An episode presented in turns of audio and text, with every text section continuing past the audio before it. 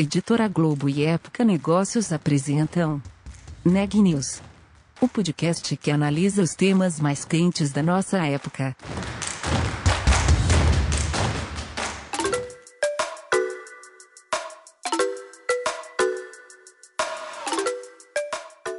Olá, eu sou a Juliana Calzin, de Época Negócios, e você está ouvindo mais um episódio do Neg News nossa série de podcasts sobre como navegar e liderar em tempos de incerteza.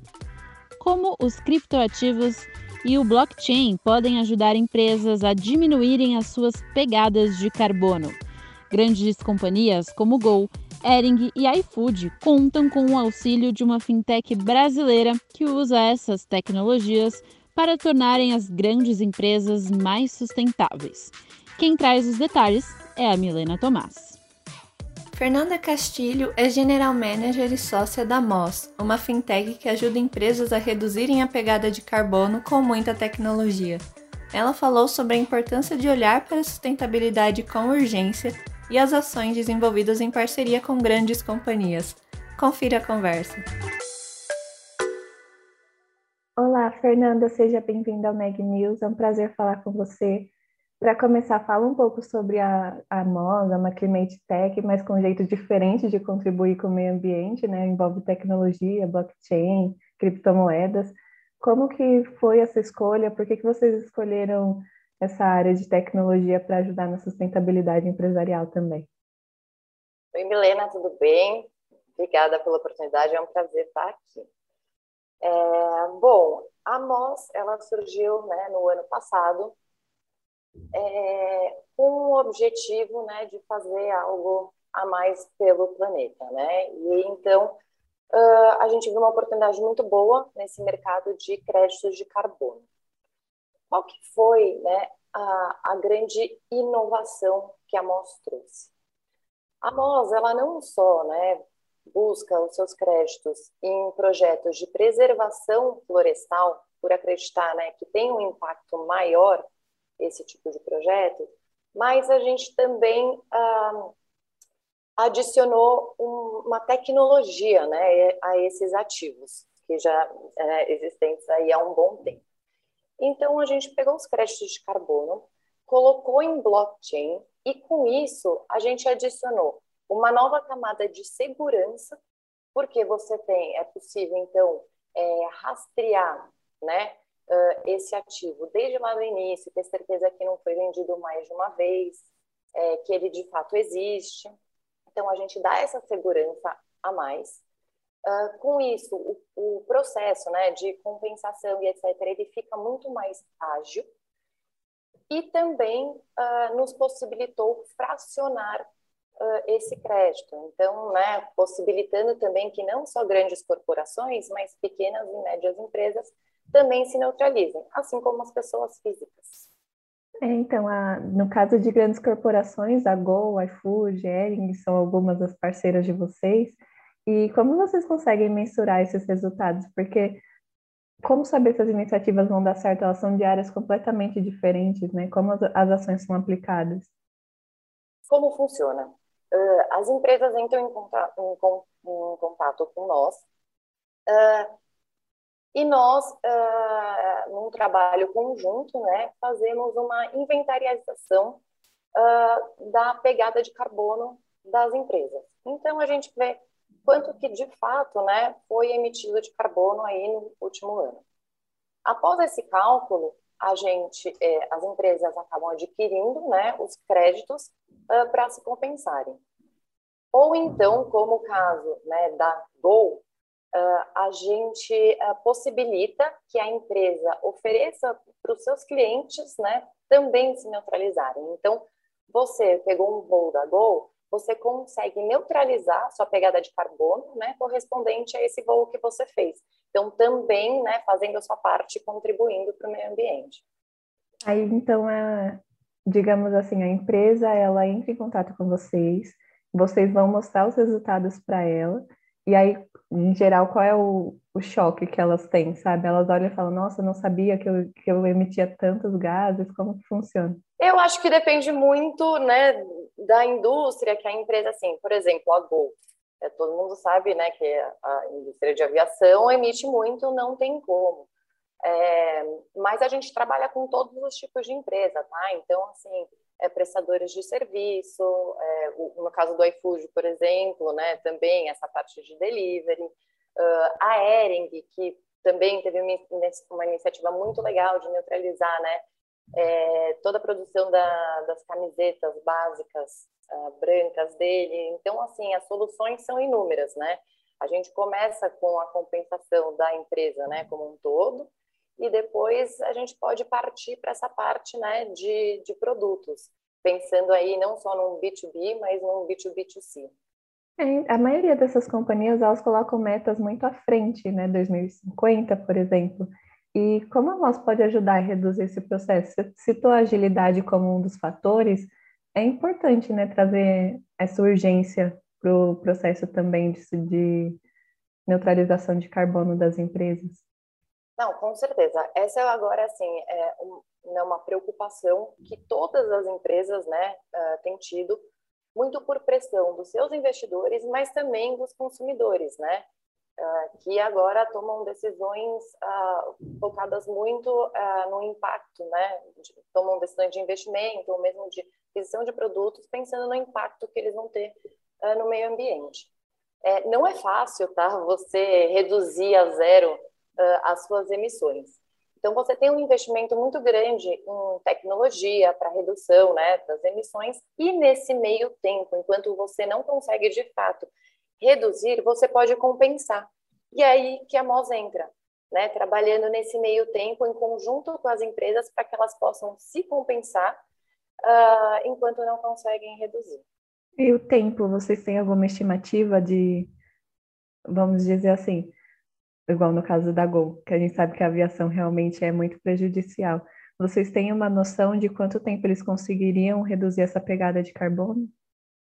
Depende muito, assim, da, da, das iniciativas que a empresa vai ter. A Gol, eu sei, por exemplo, eles têm um plano, né, de troca é, das frotas para que, enfim, sejam frotas que né, emitam um pouco menos, mas vai depender muito das iniciativas da própria empresa. Então, é muito difícil para a gente conseguir, de fato, calcular uhum. em quanto tempo né, a, as empresas conseguem, de fato, fazer essas reduções.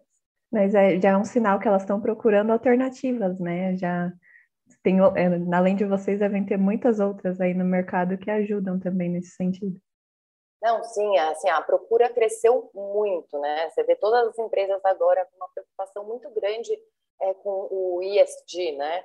Então, assim, também além do ambiental, você né, tem o social e a questão de governança.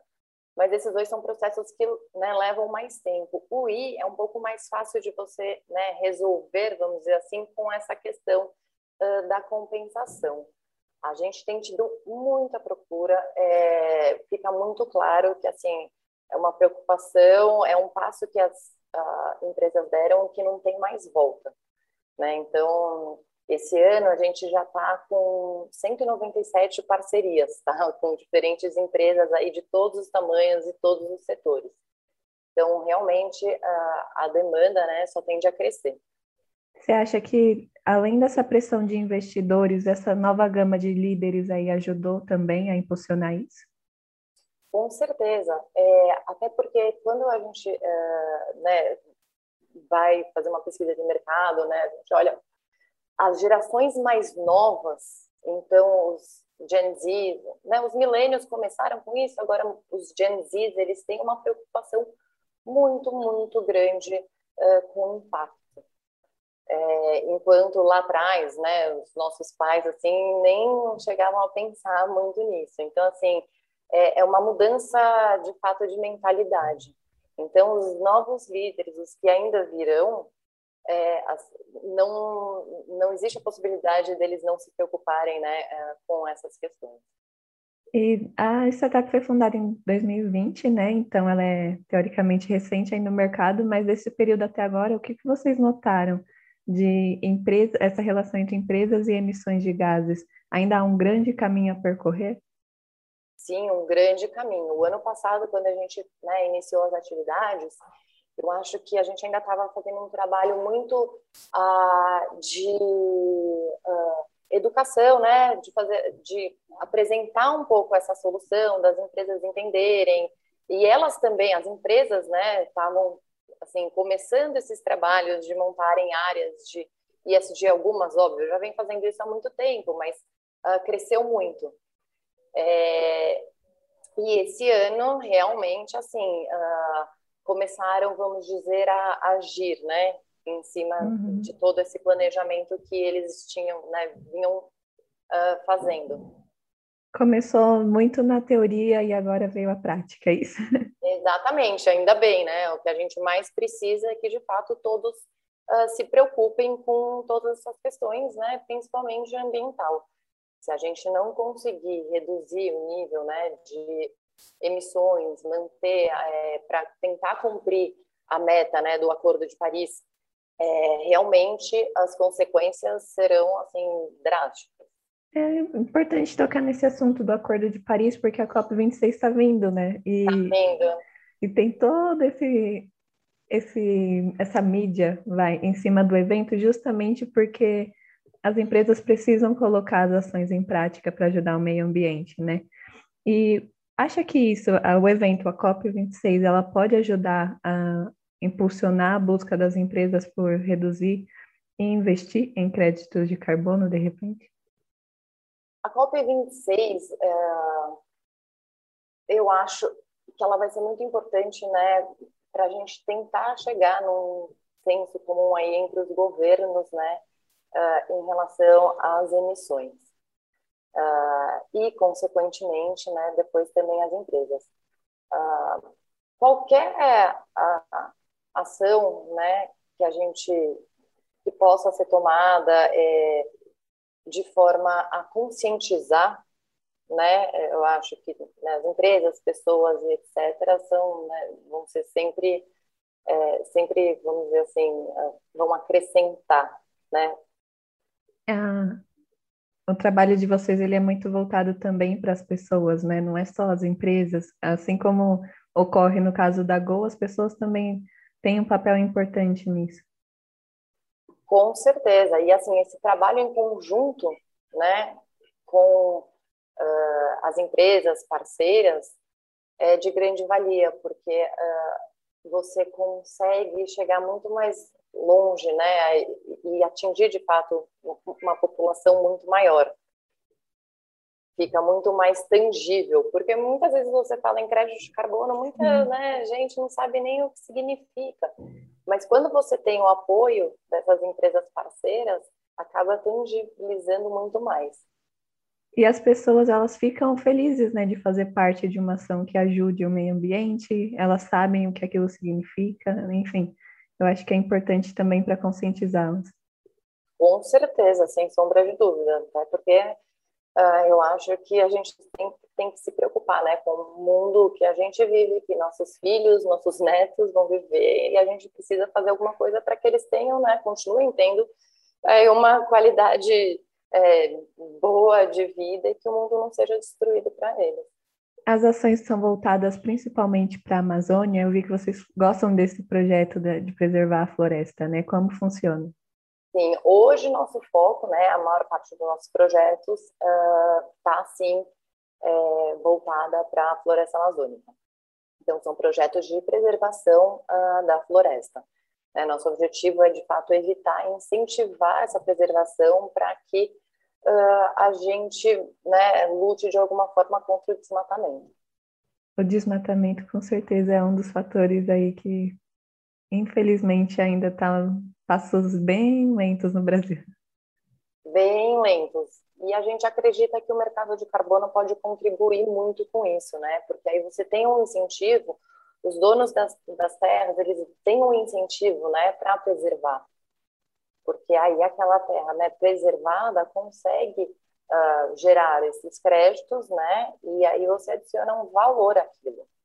Exatamente. É, entrando na, na, questão do criptoativo de vocês, né, de crédito de carbono, ele foi listado recentemente na Gemini, né, a corretora norte-americana, e isso representa um passo muito bom, acho que para o empreendimento de vocês, para mostrar que isso veio para ficar de fato. O que isso representa também para o futuro da companhia, para os futuros parceiros, para as pessoas que se interessam por essa área de meio ambiente, como isso deve seguir agora? É, o nosso token, né, eu acho que é uma solução muito bacana quando a gente pensa é, nesse mundo de blockchain, né, é, cripto, apesar do nosso token não ser, não é uma criptomoeda, tá? Ele é um ativo, cada token de fato representa um crédito de carbono, mas ele também vem com uma solução para esse mundo cripto. Por exemplo, no mercado Bitcoin, né, que a gente listou aqui também, é, é possível agora você neutralizar todas as suas transações. Então, aquela pessoa que quer comercializar, né, tradear, vender, comprar é, bitcoins ou outras, de fato, criptomoedas, podem neutralizar suas transações com o nosso MCO2 token. Então, assim, você também traz uh, outros usos, né? E aí, expandindo isso para outras exchanges, como, por exemplo, a Gemini, que foi a nossa última listagem, é, você amplia aí a, a divulgação, né, dessa solução ambiental também para esse mercado. O que isso vai impactar para o futuro da, da startup? Como vocês se veem daqui a alguns anos? Uh, hoje a gente é muito é, né, focado em Brasil, nossas parcerias, na grande maioria, uh, são empresas brasileiras, e com essa disseminação, né, nosso foco é, assim, de fato, é o global. Tá? A gente quer expandir para o mundo inteiro que nosso token seja visto como uma solução né, uh, globalmente.